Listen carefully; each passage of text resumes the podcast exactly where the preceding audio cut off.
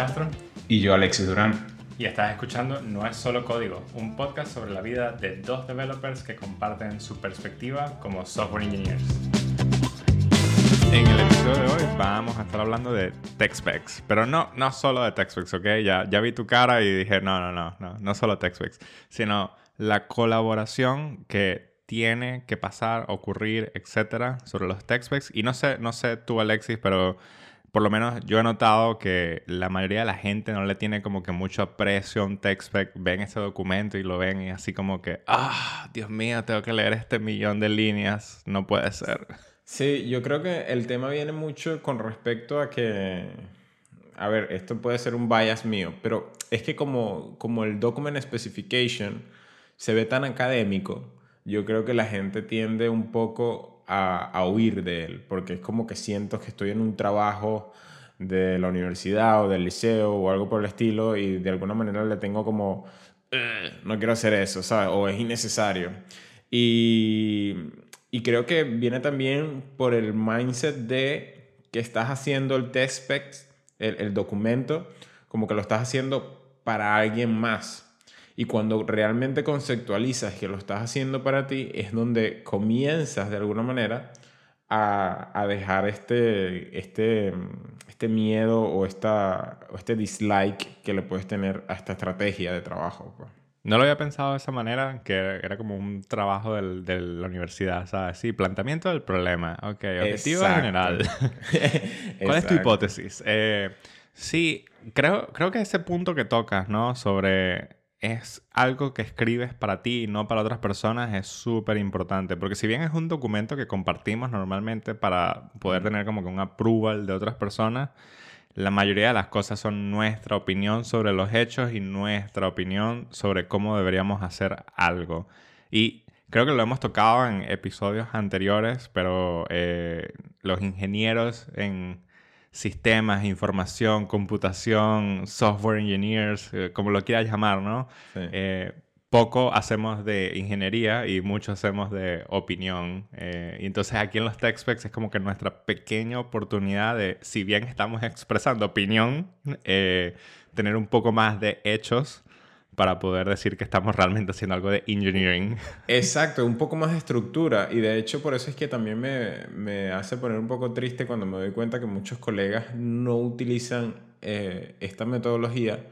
Y no porque otras sean malas o porque no puedes trabajar de otra manera, sino porque es un aspecto tan bonito de nuestra profesión. Porque es en un momento en el que tú eres capaz de hacer este system design, de hacer planificación, de, de, hacer las cosas como un poco más, con más metodología, que al final, cuando te das cuenta, cuando lo incorporas en tu día a día, es algo que, que te cambia completamente como profesional. Ahora, es verdad que dije que es un documento que tú haces para ti. Y, y desde ahí es que surge la importancia y, y la voluntad de hacer estos documentos. Pero poco a poco, una vez que tú entiendes la importancia que tienen para ti, quieres como invitar a esas otras personas, precisamente por lo que tú decías, porque de alguna manera necesitas como habilitar esa colaboración. Y entonces comienzas a crear ciertas estrategias para intentar de que tu documento sea lo más fácil de leer, lo más rápido de leer y, que y vaya straight to the point. A mí, de hecho, a pesar de la estructura que tiene, que de repente se puede sentir muy académica, como dices tú, que si objetivo general, objetivos específicos, hipótesis, background y, cómo realmente vas a hacer las cosas, una de las, de las características que me gustan es que a este nivel, o por lo menos en nuestro environment, a nadie le importa demasiado, digamos que, que llenes cada sección de cierta manera o que mantengas una estructura sumamente rígida. La gente lo que quiere es poder entender la idea principal, porque al final, como estamos en el async collaboration, yo quiero llegar a una sección y quiero saber qué, qué es lo que hay en tu mente, qué es lo que hay en la mente del autor rápidamente para poderle dar feedback. Entonces, cuando te das la oportunidad de hacer esto, creo que descubres una cantidad de cosas súper, súper interesantes. Sí, yo creo que está eh, algo interesante, ¿no? Porque es como quién escribe los tech specs, por qué los escribimos, eh, a qué punto de, de, la vida como developer esperamos que seas justo la persona para poder escribir esos text specs también importa mucho.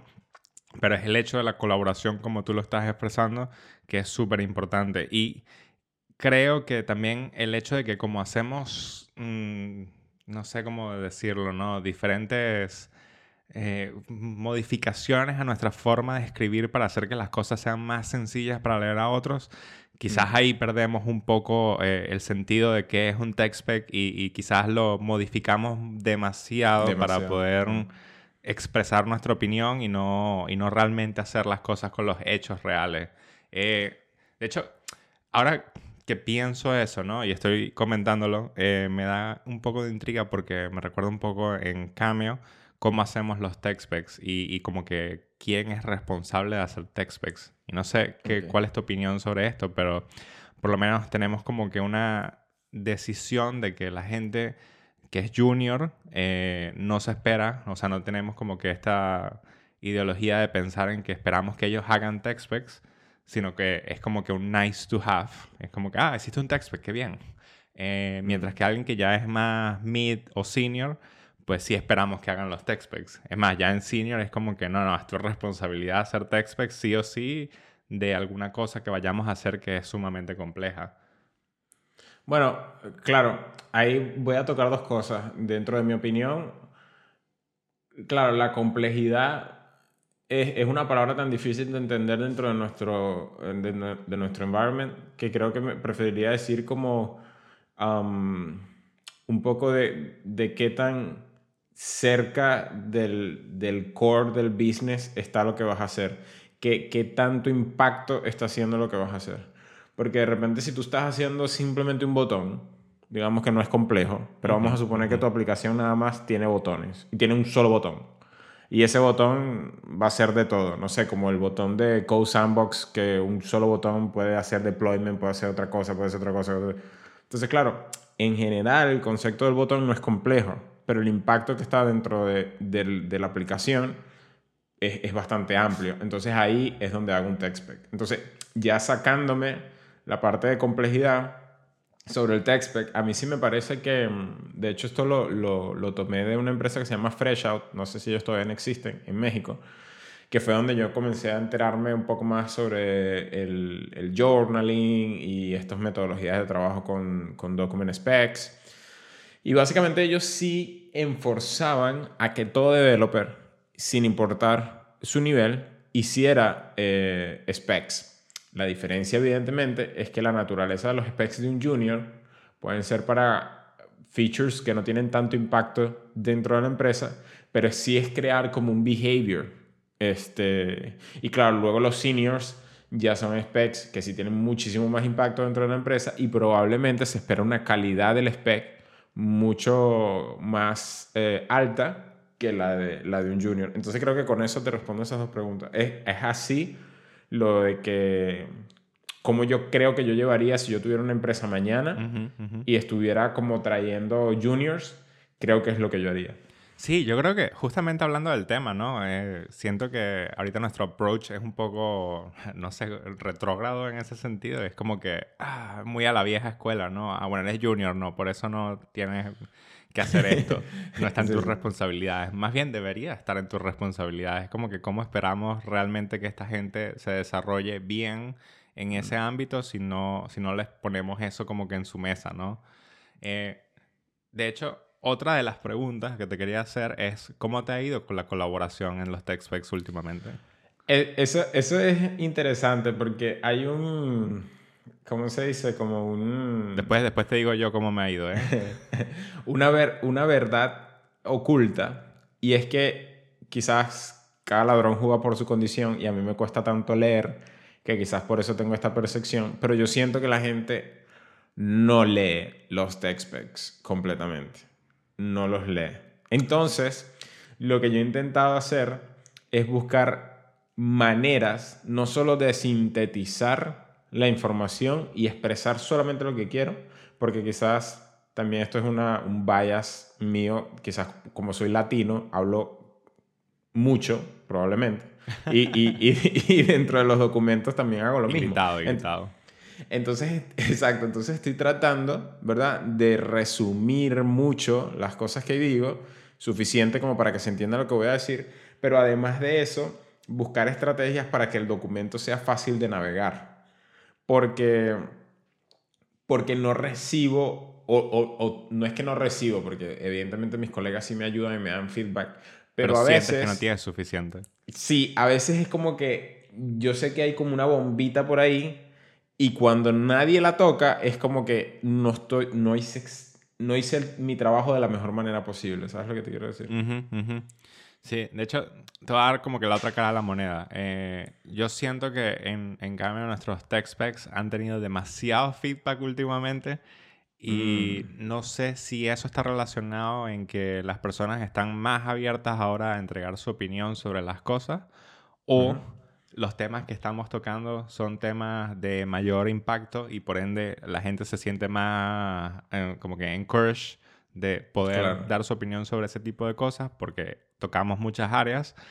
O, o eh, te doy la otra que sería eh, la gente simplemente quiera opinar y ya. Y es como que necesito opinar. opinar es gratis, claro. Exacto. Y de hecho me parece interesante porque por lo menos yo no he escrito un tech spec desde hace mes y medio. Eh, y no por el hecho de que no estemos lanzando features que ameriten un tech spec, sino porque he estado como que haciendo un poco más de step back de hacer tech specs dentro de mi equipo y estoy haciendo otro tipo de tech spec más hacia la organización. Y, y, como que esos tardan un poco más en, en realmente terminarlos y finalizarlos. El feedback loop. Exacto, porque, bueno, o sea, tienes que cubrir muchas bases de muchos equipos, etc. Y mm. lo que he notado en los tech specs de mi equipo es que están bastante relacionados a cómo podríamos hacer una serie de approaches, eh, cómo, cómo, sería la opinión de cómo podríamos tocar ciertas cosas, cómo, podríamos cambiar ciertas cosas. Normalmente dan como que feedback sobre uno o dos métodos que consideran que podrían ser los más óptimos. Y, y, está curioso porque nunca había visto un tech spec en el que diéramos tanto approach técnico sobre las cosas, sino que pensaba que era más como algo general. Mm. Y creo que eso también afecta un poco en la cantidad de opiniones que la gente está dando, porque es como que toca algo más tangible que es un approach. Y en general, y esto quizás sea un tema así hot topic, ¿no?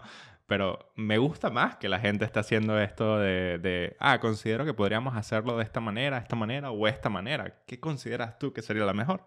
Y, y como que dar esas opciones abre un campo de pensamiento que considero que antes no estábamos haciendo cuando entregábamos el tema general, como que, ah, bueno, pienso que lo podríamos tocar con todas estas cosas y ya. Y es como, bueno, pero ¿cómo lo haríamos?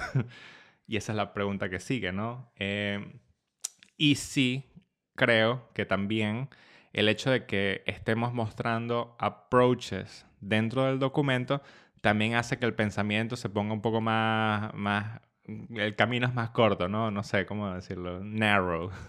Sí, más angosto, esa es la palabra. Em, pero es malo que sea más angosto, no sé cuál es tu opinión al respecto. No, lo, lo que pasa es que, de hecho, lo, lo, lo, que yo creo que está sucediendo es que se supone, y bueno, voy a dar aquí rápidamente a las personas que nos escuchan, más o menos cuál es mi template con respecto al document spec. Tú tienes un goal, ¿verdad? Tu objetivo general Luego tienes una hipótesis si es necesario y disclaimers de que de repente, o constraints, perdón, cosas que de repente hacen, mira, esto es lo que se va a utilizar, esto fue lo que se decidió utilizar. Ok. Este, pero lo que yo siempre incluyo es, voy, de nuevo, goal, background y technical specification. Súper, súper corto, como ya lo pueden ver. Ahora, en teoría, el Technical Specification, tú tienes Technical Specification y Functional Specification. Y el Technical Specification es un poco como mm, sin caer en el código, en las funciones específicas que vas a escribir, descríbeme el, la arquitectura de lo que vas a decir, descríbeme el flow de lo que vas a hacer, más o menos cómo los sistemas y los componentes dentro del sistema van a interactuar dentro de lo que vas a desarrollar. Y luego, una vez que todo el mundo está de acuerdo en eso, haces el Functional Specification en el que vas un poco más al detalle. Ahora, a tu pregunta, a mí lo que me parece es que a veces cuando abstraemos demasiado, eh, por ejemplo en la parte del flow, y no nos damos la oportunidad de ver un poco más dentro del flow, pasamos por alto muchos detalles. Y ahí, pasando por alto muchos detalles, es donde hay mucho jugo para realmente entender cómo vas a hacer las cosas. Oye, no he considerado esto, no he considerado lo otro. Por ejemplo, a mí me pasó recientemente, ahorita estaba haciendo una integración con Stripe, ando haciendo una integración con Stripe, y cuando estaba describiendo uno de los flujos, me di cuenta que dije, bueno, en, este, en esta sección voy a hacer un lookup de si el usuario compró un producto o no. ¿Ok? Vale. Pero como era un lookup, en el momento que hice el, el, flujo, no lo vi, o sea, no vi, no vi chicha ahí, ¿sabes? No, vi nada, simplemente dime si, si compró el producto y yo, o no.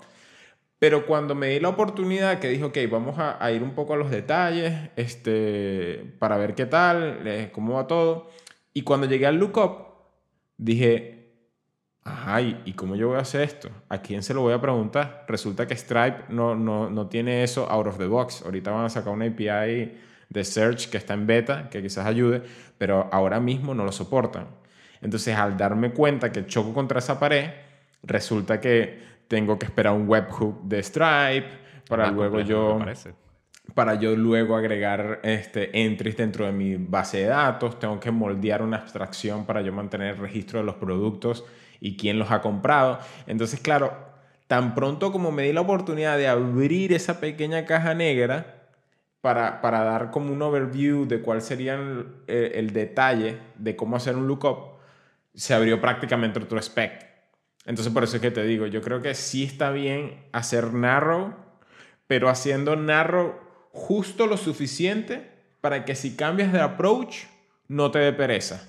En el momento que tú te sientes demasiado invested con un approach que tú has propuesto, estás haciendo demasiado detalle.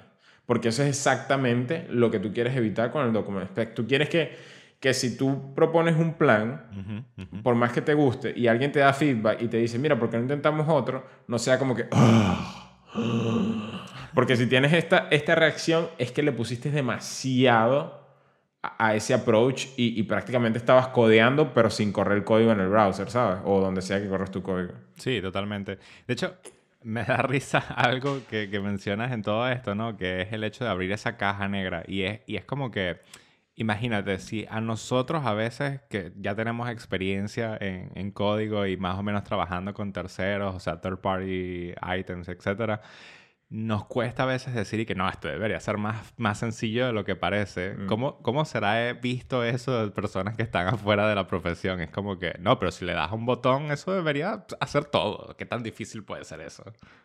Y, y de hecho también, este, imagínate también los junior dev, ¿no? Y ahí es donde va la parte un poco de cómo debería, en un mundo ideal, ser la colaboración de los juniors con los seniors y por qué hacer encourage de que los juniors comiencen a hacer specs incluso con features que no tienen tanto impacto. Porque el tema está, tú te vuelves realmente bueno eh, en esto cuando comienzas a hacer las preguntas correctas. Pero si no lo practicas, no desarrollas ese músculo de las preguntas, de qué preguntas tengo que hacer. Porque al final eso es lo que va a hacer, por ejemplo, el lookup. Ajá, pero ya va, ¿cómo lo voy a hacer? ¿A quién se lo voy a preguntar? Entonces te sientas con el documento y dices, ok, ¿a quién se lo pregunto? A tal sitio. ¿Cómo lo puedo hacer? Usando esto y esto. Ya. No es que me tienes que escribir todo el código, sino que tienes que pensar y decir, ¿a quién le voy a preguntar para que me regrese esto? Una vez que formulas esa pregunta es que puedes como que asegurarte de que realmente le estás sacando provecho al documento.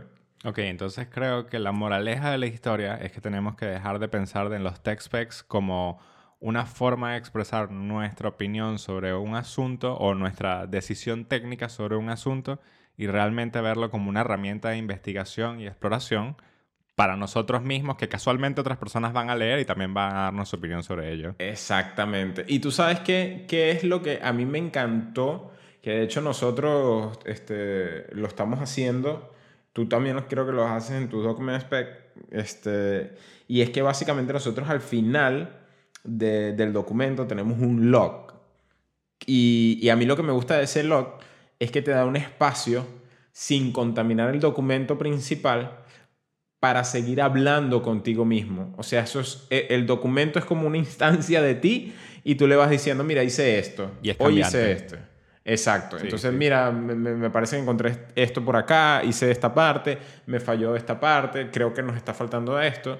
Entonces luego te sales de la computadora y vienes al día siguiente y dices, ok, ¿en qué quedé ayer? Y ves esa conversación que tú tenías con, con esa instancia tuya que, que es un documento. Y, y, es, y es muy brutal. Sí, totalmente. A mí me ayuda un montón eso. Bueno, ya saben, como siempre, este, todas las semanas, todos los lunes, arroba no solo código para el Twitter del podcast, arroba Castro Luis Castro, arroba Durán Alexis Durán, los siguen dejando saber lo que quieren escuchar. Nos vemos.